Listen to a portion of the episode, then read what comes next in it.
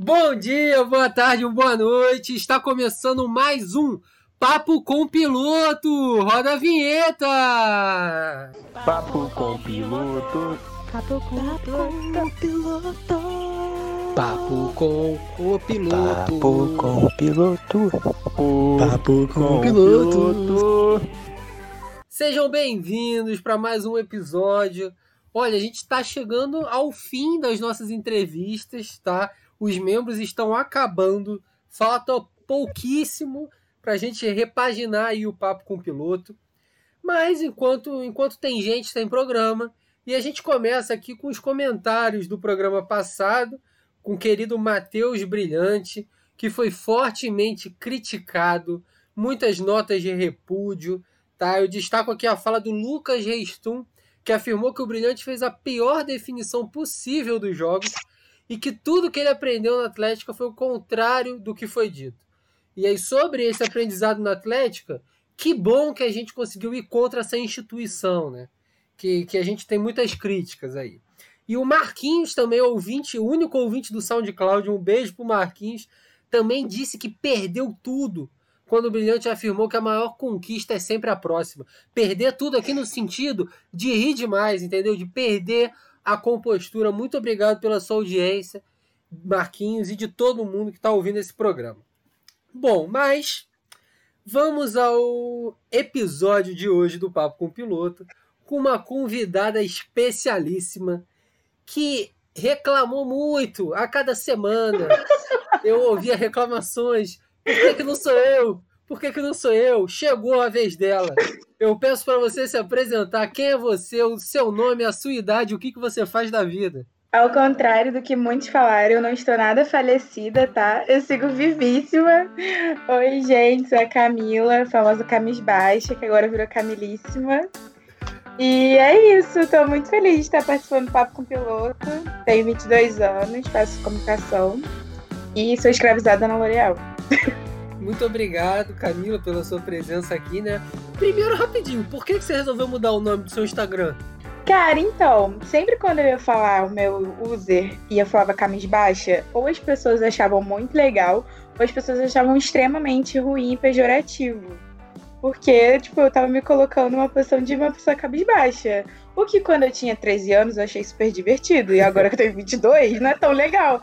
Aí eu fiquei numa reflexão um dia, tipo, vou fazer uma super mudança. Aí eu fui testando vários users, nenhum funcionava. E um dia minha amiga me chamou de Camilíssima e eu achei legal. Aí eu falei, vai ser isso, aí mudei. Entendi. Alguns criticaram, mas estou aí com a mudança. Entendi. É, Camila, pra gente seguir aqui nas nossas perguntas padrão, qual que você diria que é o seu maior arrependimento na vida?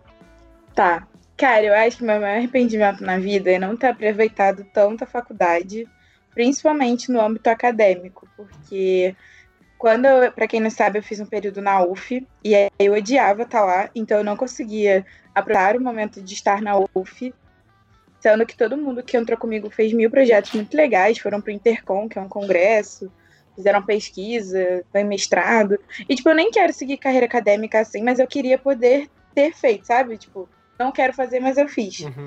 E quando eu entrei na Eco, foi um momento meio conturbado na minha vida, porque eu tinha acabado de terminar, eu não conseguia fazer amizade com o povo. E aí eu não fiz muito amigo nesse primeiro período, assim. Amigos da Eco, eles não são por causa da Eco, tipo a Lara, e a Lara Lara, e a Milena. Então, é, é um pouco disso, assim eu vejo vocês, principalmente do Crise, que são super conectados com a faculdade, e eu fico, gente, não tem isso. Não tem isso mesmo. Entendi. E qual que seria, até agora na sua vida, né? Muita gente reclama dessa pergunta porque a gente é muito novo. Mas qual que é a sua maior uhum. conquista? Cara, então, eu acho que é de longe o meu estudo, porque, enfim, eu passei pelo segundo por concurso, passei na FRJ por causa de concurso também. Então, enfim, eu sou aquele clássico, primeira pessoa da família, entrar na faculdade. E é isso, gente. Quem tem avô com graduação é chique. Eu não penso, não. Mas você, você se orgulha mais de ter entrado pro Pedro II ou para o FRJ ou para a UF, enfim? Ou é igual o nível dentro de você? Eu acho que o Pedro II. O Pedro II foi meio que um, uma prova que eu conseguia para mim porque eu tentei sorteio no CA, tentei prova duas vezes no sexto ano e não, não passei. Aí quando eu passei no primeiro ano, eu fiquei, caralho, eu consigo, é isso. Sempre sonhei e consegui. No FRJ, eu duvidei o tempo todo que ia passar. Tipo, eu queria muito, mas eu botava no SISU já sabendo que não ia acontecer. Aí quando saiu a lista, eu não acreditei, assim, porque eu não estudei para aquilo. Então, vai lá. Entendi, entendi. E se você tivesse que colocar uma coisa ou uma pessoa que é a mais importante na sua vida hoje, o que, que você falaria? Cara, eu acho que pessoas são os meus pais, porque sempre quando eu faço alguma coisa pensando neles. É, e coisa, eu acho que seriam as vontades que eu tenho muito grandes de realizar coisas específicas, e aí são, são isso, é isso que me dá força de lá, fazer estágio, estudar e fazer milhões para dar conta, porque o único. Esses dias eu vi uma amiga falando que o único meio dela conseguir realizar os sonhos dela é o trabalho dela. Então, é, esse vai ser sempre o objetivo dela maior na vida. E eu acho que o meu é um pouco disso, assim. Tipo, a única forma de eu conseguir realizar o que eu quero é se eu literalmente ir lá e fazer, sabe? Nada uhum. vai. Ninguém vai me ajudar. Então, eu acho que é um pouco disso, assim. Entendi, entendi. Legal. Bom, Camila, vamos agora ao nosso tema, né? Que na verdade não é um tema só. gatilho. É um, um apanhadão geral aqui de tudo. É, mas vamos, vamos conversando aqui, ver o que, que acontece. Para começar, assim, tá é, vendo um pouco de fora, dentro do nosso grupo, você parece que foi quem mais se afetou com a quarentena. Pelo menos expôs uhum. isso, saindo do grupo por meses, né? E voltando agora. Mas aí eu queria saber como é que tem sido. Como é que tem sido esse período para você? O que, que, tem te afetado mais? Uhum. Cara, então, são várias coisas. É, eu acho que foi um, um somatório desde o fim do ano passado, porque eu sempre fui uma pessoa muito ativa em tudo. Então, a minha rotina era eu sair de casa de manhã para ir para a faculdade, ir para o trabalho, sempre ter alguma coisa de noite, e no fim de semana eu sempre saía fazia a meu coisa eu nunca estava em casa. Tipo, apesar de eu gostar de estar em casa, isso nunca era uma realidade. Tipo, os meus pais praticamente não me viam.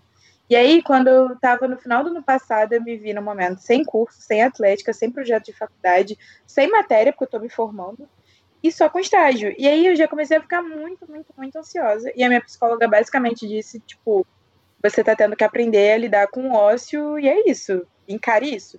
E eu fiquei, claro, vou encarar assim. Só que acabou que eu só transferir meu tempo livre para ou ficar muito mais tempo no estágio que o normal, ou então, tipo, tentar usar esse tempo para não ficar em casa.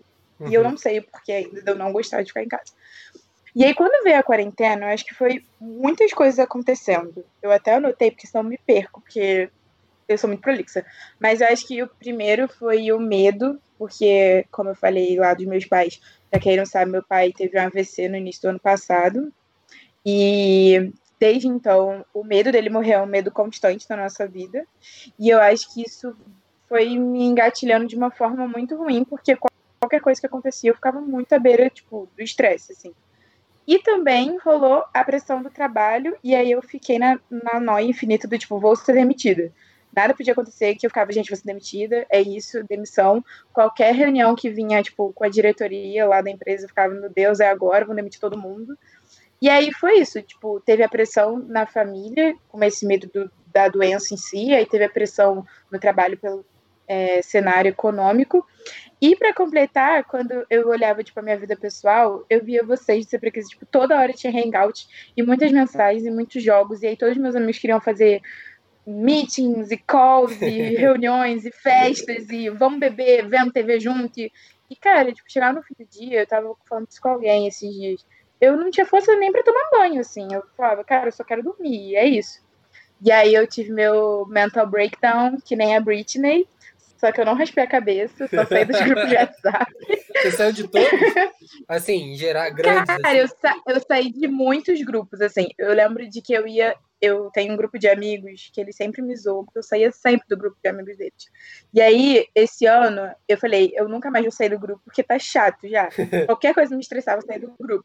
E aí, rolaram várias situações, já rolaram umas brigas feias, e aí meus amigos vieram falar comigo, caraca, Camila, achei que dessa vez você ia sair. Teve grupos específicos que eu não saí, mas no geral, por mim, eu teria saído de todos, da vida. Entendi. Porque eu, eu literalmente não queria ter mais uma. Eu acho que era mais uma responsabilidade mesmo. Óbvio que no momento que eu saí foi, sei lá, porque eu peguei bode de alguma Instagram, do CP Cris em específico, mas não foi uma coisa tipo, ai, ah, não quero falar com o CP Cris, eu não quero falar com grupo, algum grupo. Era tipo, eu não quero falar com ninguém. Por mim, eu não falava nem comigo. Mas aí, enfim, eu, eu acho que agora as coisas estão se acertando, assim. Tipo, Entendi. hoje eu tô super, super de boa. Você comentou isso do trabalho e tal, mas assim, você comenta muito que quando você fala, parece que você está resignada de que você não vai ser efetivado na L'Oréal. Acho que você uhum. usa, você acha que usa isso meio que como um, uma alternativa para não pensar nisso ou para aceitar o pior? Por que que você fala assim? Eu acho que são uma somada de fatores, porque, enfim, a L'Oréal é uma empresa que tem uma política de ter muitos estagiários e são muitas pessoas juntas e é sempre tipo uma, uma turma de estagiários formando, sabe? Então, são muitas pessoas, poucas vagas e agora a gente está no momento de praticamente todas as empresas com vaga congelada, sabe? Então, se fosse no momento normal, digamos assim, já seria difícil pela concorrência por si só. Então, acho que eu vou me formar no momento, tipo, pós-corona, com a empresa tentando entender como é que tá o mercado, então acho que vai ser muito complexo como uhum. um todo, sabe? Entendi. Tipo, eu já achava que eu não ia ser antes, agora então eu nem considero isso, tipo, para não, não ficar ainda mais frustrada. Entendi, entendi. E assim, a gente ainda seguindo nesse papo de quarentena e trabalho, é, tá todo mundo preso dentro de casa na medida do possível, né? É, e você, principalmente na L'Oréal, trabalhando igual maluca em home office. Como é que tem sido hum. isso em questão de organização, para você se organizar até no seu espaço e também na sua mente? Uhum. Cara, então, Antes, eu acho que o que ajudou também a ficar mal é que eu acordava, eu pegava o computador e ficava o dia todo sentada, trabalhando e só parava para dormir. E aí eu vi que eu tava ficando muito cansada emocionalmente e tipo, meu corpo tava pesando, sabe? Aí teve um, um, dia, num feriado aí de abril, que eu decidi, tipo, mudar todos os móveis do meu quarto e aí armei de uma forma que agora eu tenho um canto para trabalhar e aí eu tento não ficar na cama durante o dia. Aí eu fiz, tipo, umas rotinas, assim, tipo, eu acordo, arrumo minha cama, faço café para os meus pais, aí eu vou, venho trabalhar, aí parei um momento no meu, tipo, bloqueei a minha agenda para ter um tempo de almoço longo. E aí uma dica eu, eu tomo na hora, do meu, na hora do meu almoço. Porque eu acho que me relaxa muito e faz eu, tipo, ter uma quebra, assim, sabe? Sim. Tipo, ah, agora amanhã já foi, agora vai começar a tarde. Que antes era sempre, tipo, eu não sei que horas são, se são quatro horas da tarde ou da manhã, eu não sei, sabe? Mas agora. Eu tava sempre, tipo, com o computador no colo. Agora você tá, tipo, trabalhando com um horário específico. Obviamente tem variações, mas assim, num período do dia específico, você não fica o dia todo trabalhando, igual a gente já comentou aqui. Cara, são dias e dias. Tipo, ontem eu fiquei, por exemplo. Mas eu tento me forçar a respeitar essa rotina, assim. Até porque para eu ter tempo mesmo de fazer outras coisas durante o dia, sabe? Porque se eu, quando eu começava mais tarde e até muito tarde, chegava no fim do dia eu não tinha força para nada. Então agora eu tento me forçar isso para ter esses momentos de lazer. Entendi, entendi. Camila, é, quando eu tava montando as perguntas para você, eu tava parando para pensar que talvez seja o um episódio que eu tenho mais curiosidade nas perguntas, é? por ser, assim, alguns temas não conhecer muito a fundo e tal, é, principalmente no tema que a gente escolhe aqui.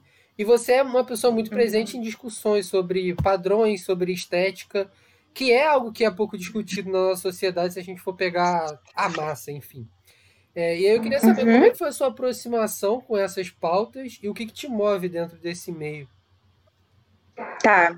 Cara, foi legal fazer essa reflexão, porque quando você mandou o roteiro, eu fiquei, cara, como que eu comecei a pensar sobre isso? E, tipo, a primeira vez que eu acho que eu penso de uma forma mais sem ser intuitiva, tipo, eu passo isso, eu sei como é, foi quando eu tinha uns 13 anos e eu vi uma série que é zero conhecida, que o nome é My Mad Fight Diary que é de uma menina londrina, ela tem tipo, uns 17 anos, é uma menina gorda, e aí a série fala que como é a reinserção dela no grupo de amigos, ela tentou se suicidar e aí ela fala que tirou férias, que ela vai para clínica de reabilitação, fica longe e volta.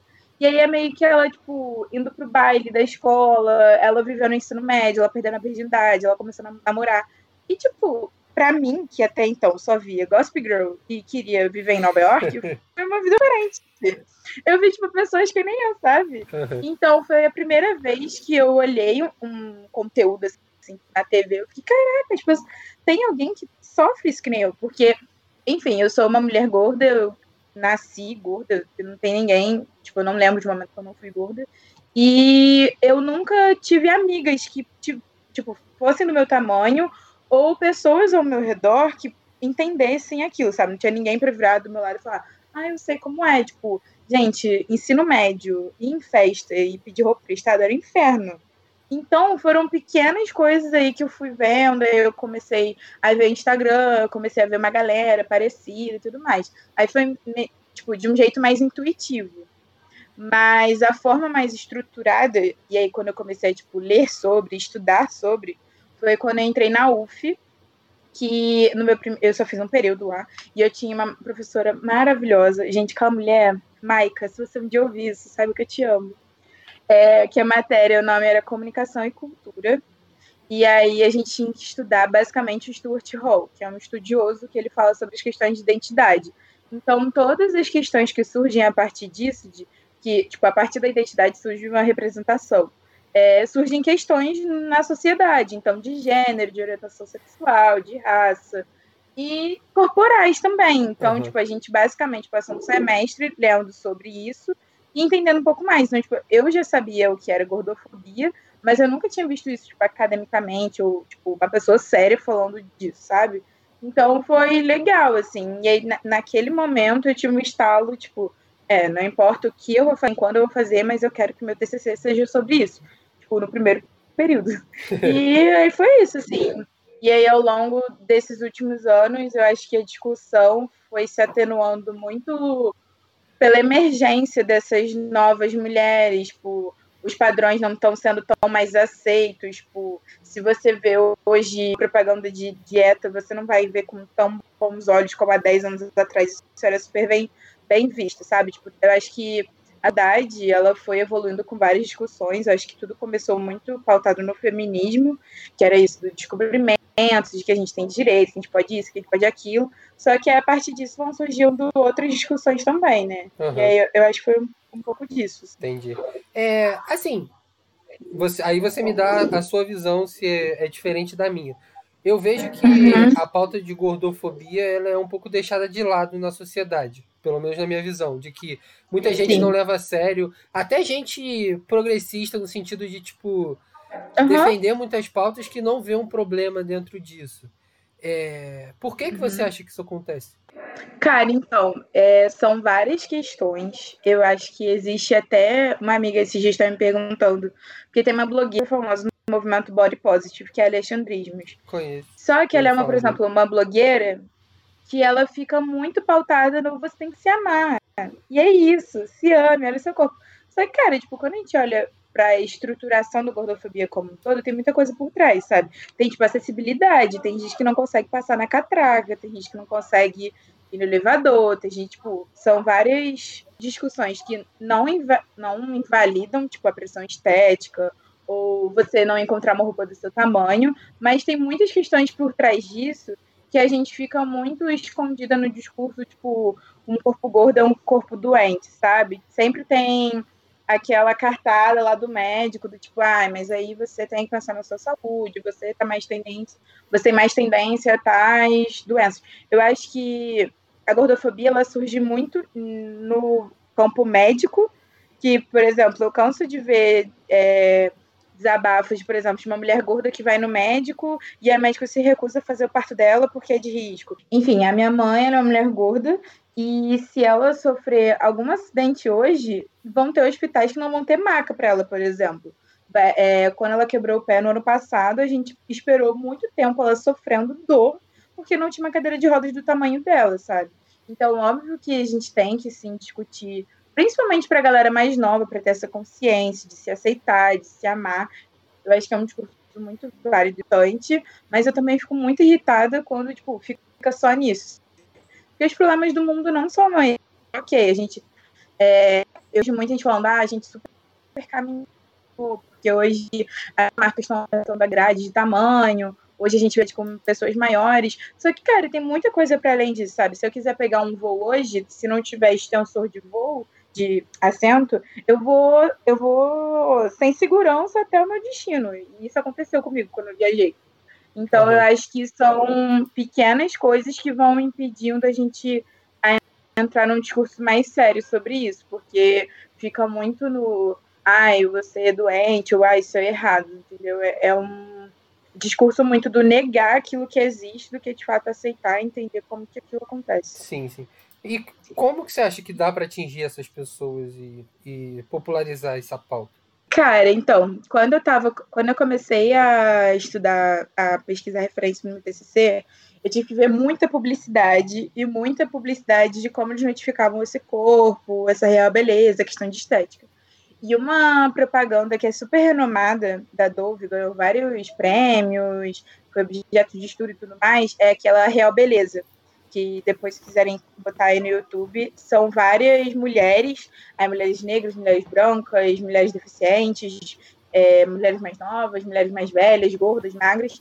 E aí o mote da propaganda é basicamente notificar que a real beleza é toda beleza. Não tem como a gente é, definir que esse é o padrão a ser seguido. Então, eu não acho que você, quando olha aquela propaganda, fala: Nossa, agora eu vou usar só Dove, e a Dove é a melhor marca do mundo, e o capitalismo acabou. Tipo, não acho que seja isso. Só que, ao mesmo tempo, é muito importante você ter esse tipo de discurso que vá contra o massivo que é você tem que ser magro para ser bonito, sempre. É, o... Então, eu acho que a. Não, fala, conclui aí, conclui. Não, então eu acho que a forma da gente chegar nesse público final é tentar ao máximo a gente diversificar o que é dito, sabe? Mas tentar fazer diferente, porque senão a gente sempre vai estar comunicando as mesmas coisas. Sim, sim. É, o que eu acho que é complicado é porque construção do que eu acho bonito, do que você acha bonito, uhum. é um negócio que a gente nasce, vai vivendo e vai com as coisas que a gente vê, né?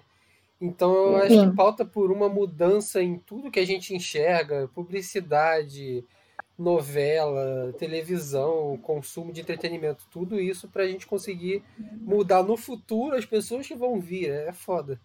Cara, mas ao mesmo tempo, por exemplo, o próprio conceito de padrão de beleza é algo eterno, sabe? Ele muda de acordo com a geração que ele está sendo imposto. Tipo, a Marilyn Monroe ela era o padrão de beleza na década dela e hoje ela seria uma mulher que usa 42.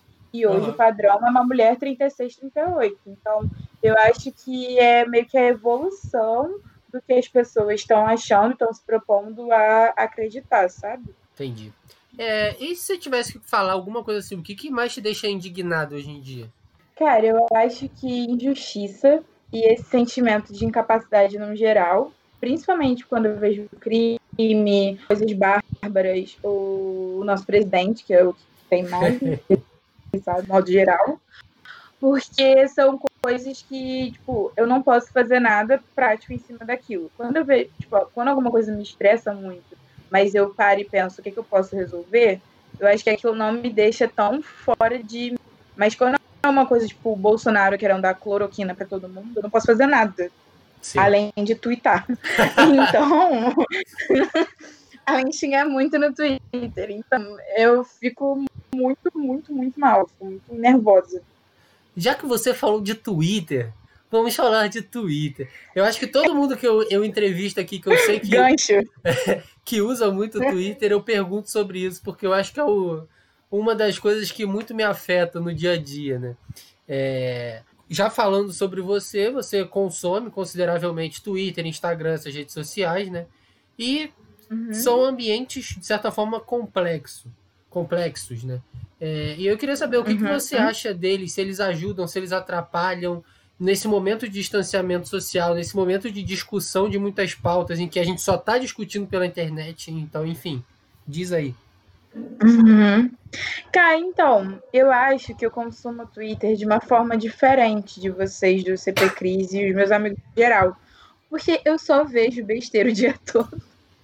Então, acho que é por isso que eu não me. Tipo, o Twitter não me engatilha, sabe? Uhum. Eu fico muito mais pilhada vendo jornal ou, sei lá, vendo meu Facebook, que aí tem a galera Bolsominion, que eu não consegui excluir da última eleição, do que o Twitter em si, porque eu fico literalmente o dia todo dando RT em besteira meme e spoiler de séries que os meus amigos assistem, porque eu sou uma pessoa curiosa. Mas, por exemplo, o Instagram, é, eu achei que eu era uma pessoa que ficava muito tempo no Instagram. Principalmente porque nosso amigo Lucas Geston sempre me julgou pelo meu uso do celular. E aí eu botei aquele alerta de máximo de horas por dia. Uhum. E, eu nunca, e eu nunca chego no alerta. Eu botei uma hora no dia e eu nunca chego. E eu jurava que eu ficava assim, horas e horas no Instagram. Então eu acho que eu até uso ok, assim. Eu tento biscoitar de vez em quando, flerto às vezes quando tem paciência. Mas no geral não, não me estresso muito, não. É, essa discussão me lembrou que você não estava no nosso grupo no final do Big Brother. E aí, na, Verdade. na hora que começou a estourar mais, todo mundo a brigar, e aí o Black Twitter contra o feminismo.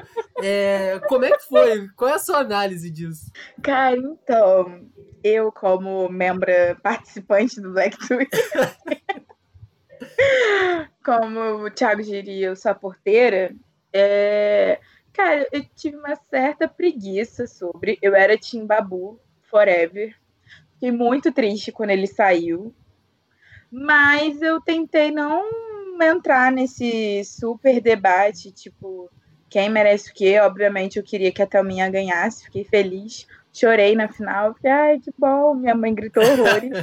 Mas eu não, eu fiquei meio isentona, assim, eu fiquei só dando RT no povo lacrando. Mas sem mas votar. Eu, eu tava zero, é, mas eu tava, tipo, zero, zero gastando energia naquilo. Entendi. Só pra rir mesmo. Tá. Acho que você é quem tava certa nessa história aí. é, mas voltando a falar um pouco sobre trabalho, sua família e essa nova rotina, como é que tem sido a relação com a sua família, conciliar tudo isso aí? Cara, eu achei que fosse ser muito ruim. Porque desde que eu comecei a estudar na faculdade, eu nunca tinha passado tanto tempo em casa. E aí meu irmão também tá o dia todo em casa, porque é, o trabalho dele tá home office. Minha mãe, meu pai, minha tia, nós somos cinco, minha casa não é muito grande, então achei que ia ser surtos. Surtos, surtos.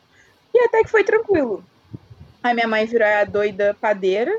Tem vários tipos de pessoas na quarentena, né? A minha mãe virou a doida padeira. Ela inventou mil, roti mil receitas. Toda hora surge com alguma comida diferente. É, o meu pai é na dele, e aí a única pessoa que eu brigo sempre é o meu irmão, por comida. Porque ele me estressa. Mas tirando isso, tem sido super tranquilo, assim. Tipo, é o de menos, assim, que me... Ele tá estudando no Pedro II, não tá? Tá, gente. Sério, aluno de federal é para sofrer, entendeu? O garoto tem perspectiva alguma de volta, não tem EAD, ele tá no segundo ano do ensino médio, não vai ter nem Enem, eu espero. Então ano que vem finge que esse ano não existiu. É, vamos ver. Amanhã tem a discussão no Senado Federal, né? Então... Ansiosa, gente. Será que vai ter Enem? Cara, eu acho que eles vão adiar. Vai ter, eu acho que vai ter. Mas eu acho que eles vão botar lá para dezembro, não sei. Você é hashtag adia Enem? Óbvio, se alguém não for, pelo amor de Deus, né? Porra. Mas eu acho que vai ter, não pelo que eu acho que deva ter. Eu acho que vai ter porque acho muito difícil. Não tem como não ter. Ficar um ano sem ter. É. Como é que vai fazer com esse pessoal que está no terceiro ano? Como é que vai fazer com a entrada em faculdade ano que vem? Enfim. Mas a gente não sabe nada. Mas ao né? mesmo tempo, é, mas ao mesmo tempo confusa de como que vai ser, porque, por exemplo, a galera que entrou em 20.1 teve várias chamadas que a galera nem chegou a ser matriculada. Sim. Então a gente nem sabe se vai em 20.2 vai ter chamada. E aí, e essa galera, entendeu? Eu acho muito confuso, não sei opinar aqui. É, só cagando regra mesmo. É muito complexo. Mas sim. Mas Camila, agora vamos falar sobre aqui o nosso último tema, que é o que você estuda, né? Você falou no início que você uhum. faz comunicação, que você estuda publicidade. É, isso, e você isso. trabalha com isso, certo? Na L'Oréal? Uhum. isso. E, e, como é que, assim, primeiro eu queria saber o que, que te despertou para fazer publicidade e como é que você vê uhum. esse meio, esse mercado é, nesse momento de coronavírus e após ele? Cara, eu quando estava no ensino médio, eu tinha certeza que eu queria fazer alguma coisa pro lado da criatividade mas eu não sabia ainda exatamente o que era. Eu nem sabia que existia um curso chamado publicidade. Eu descobri ele num PUC por um dia. Eu fui lá no território alemão.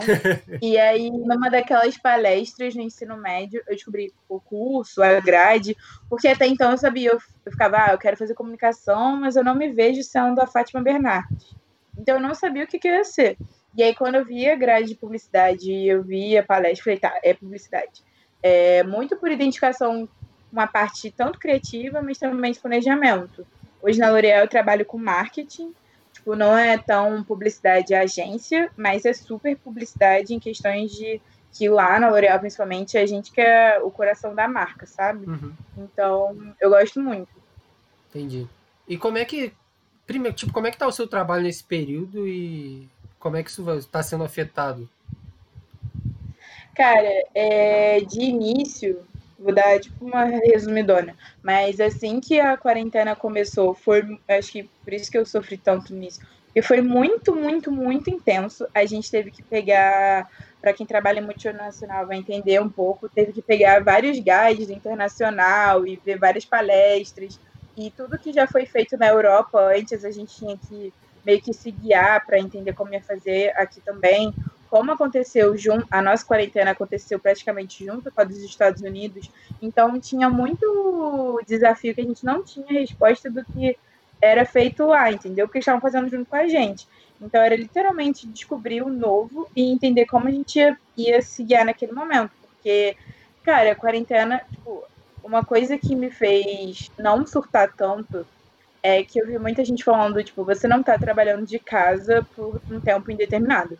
Você está tá sobrevivendo a uma pandemia, tentando não morrer e ainda assim trabalhando em casa. Então, eu acho que isso foi virando meio que meu, meu, meu lema, sabe? Tipo, não estou só trabalhando de casa, estou tentando sobreviver a uma pandemia. E, cara, no trabalho, é, eu vejo aqueles posts de LinkedIn, lacração, mas não foi muito verdade que era, cara, a maior aceleração digital do negócio foi uma pandemia, não foi uma consultoria, não foi uma palestra, não foi ah, o e-commerce é o futuro. Foi tipo, cara, ou você compra no e-commerce ou você não vai comprar. Então, foi legal porque eu me interesso muito por essa parte de digital, de inovação e tudo mais. E, cara, quanto ao que vai vir pela frente, olha, eu não sei. Eu fico, ao mesmo tempo que eu fico curiosa, porque eu quero ver como que as marcas vão se reinventar, porque eu vejo que nesse tempo surgiu muita coisa legal, tipo, as marcas estão lançando coleção tirando foto em casa, tipo, quem está sendo os modelos, tipo, Farm é uma, uma marca que eu gosto muito. As modelos da Farm têm sido a galera do marketing, tipo, eles estão pegando as roupas e fazendo shooting, sabe? Então, acho que o mundo da moda como um todo está se reinventando muito, e eu acho que é, esses essas indústrias, esses negócios de coisas não essenciais, tipo perfume, que eu vejo tipo, muito lá por causa do L'Oreal, tá tendo que reinventar a roda, porque, tipo, por que, que você vai comprar um perfume de 500 reais no meio de uma pandemia, se você não vai sair de casa, sabe? Uhum. É como você vai trazer valor a essas coisas nesse momento. É, não só não então, é um produto essencial, como também perde a razão dele existir. Exatamente, exatamente. É foda. É, se eu tivesse, se eu divulgasse o programa com uma frase do programa, tem muita gente que faz isso, eu ia colocar isso. Uhum. A pandemia foi importantíssima para o e-commerce, afirma Camila. a sensível Camila. A pandemia foi a aceleradora digital do e-commerce. Ela foi a incubadora, né? Melhor do que qualquer startup. Foi a holding de inovação. Isso. É, vamos agora, é a última pergunta aqui antes da parte final, para o momento previsão. Tá? Eu quero saber qual é a sua previsão para o futuro, quando que a pandemia acaba no Brasil, se a gente vai sair diferente dela e se vai ser melhor ou pior. Cara, sobre quando isso acaba, eu acho que a quarentena vai acabar ali pelos meados de agosto porque eu já tô vendo muita coisa, tipo, comércio abrindo em Niterói, lá na L'Oréal a gente aos poucos vai começar a botar a galera de volta pro campo. Tem umas empresas aí, tipo, ao mesmo tempo que tem, tipo, a Coca-Cola hoje decretou home office até dezembro. Ao mesmo tempo tem umas empresas, tipo, decretando até o fim do ano, e é isso. Eu acho que as outras que dependem muito de gente na rua vai começar a voltar, porque senão o negócio quebra. É meio que isso, assim. Só que eu, eu espero do fundo do meu coração que a curva baixe até lá. Mas eu acho que até agosto a gente ainda vai estar em casa. É, eu tava, eu tava conversando isso esse um dia desses, que assim, infelizmente, como o coronavírus ele vai vir em vários, vários momentos, né? Porque não vai infectar todo mundo agora, então você tem estudos aí falando que vão ter outros ciclos do coronavírus. Eu não consigo ver essa quarentena sendo feita por muito tempo constantemente. Você já tem resistência hoje. Eu acho que isso vai uhum. aumentando com pequenos negócios, médios negócios. Eu acho que o dinheiro vai falar mais alto, infelizmente, em algum momento. Não, total. E sem contar que, tipo, se a gente tivesse de dois meses de lockdown ou tranca-rua, popularmente dizendo, eu acho que ainda seria mais tranquilo, né? Mas a gente tá naquela quarentena meia bomba. Exatamente. tem gente que tá, tem gente que não tá. Então acho que em algum momento ela vai falar, ah, não tão mesmo, então volta. Uhum. Só que aí é o meu medo. E voltar o boom da pandemia no meio disso. Enfim, é. ninguém morra. E as aulas, quando voltam? Cara, eu tô meio pessimista, entendeu? Acho que vai ser meio Denise. A gente não volta esse ano, não terão mais aglomerações, nada de desse povo de engenharia botar 100 alunos numa sala. Eu acho que a faculdade é o que vai mais penar, assim porque eu vejo que as empresas vão ter uma força muito maior para tipo, argumentar ou a gente volta ou a gente quebra. Sim. Faculdade, principalmente pública, tem aquele jeitinho, faz ali, faz aqui. Quando a gente vê, em fevereiro a gente nem começou a ter aula. Mas aí você não conhece o público do grupo do Instituto de Economia, que a galera tá nervosa.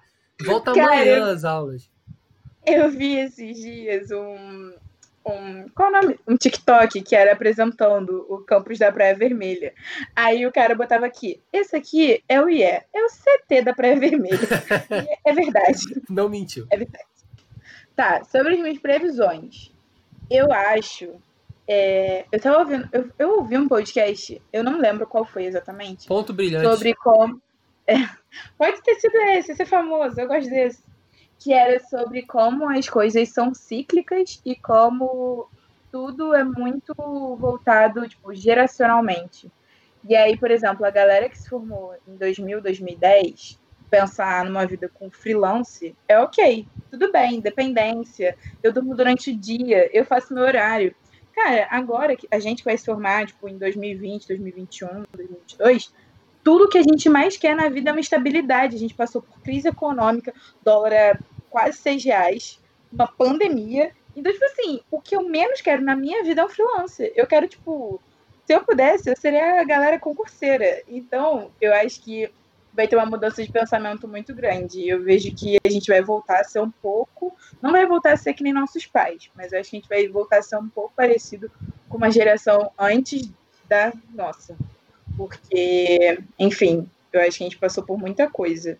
Principalmente nesse momento que a gente está tipo, de firmar no mercado e fazer carreira e blá blá blá. E disso da gente sair diferente, eu olho, eu fico meio com medo, assim.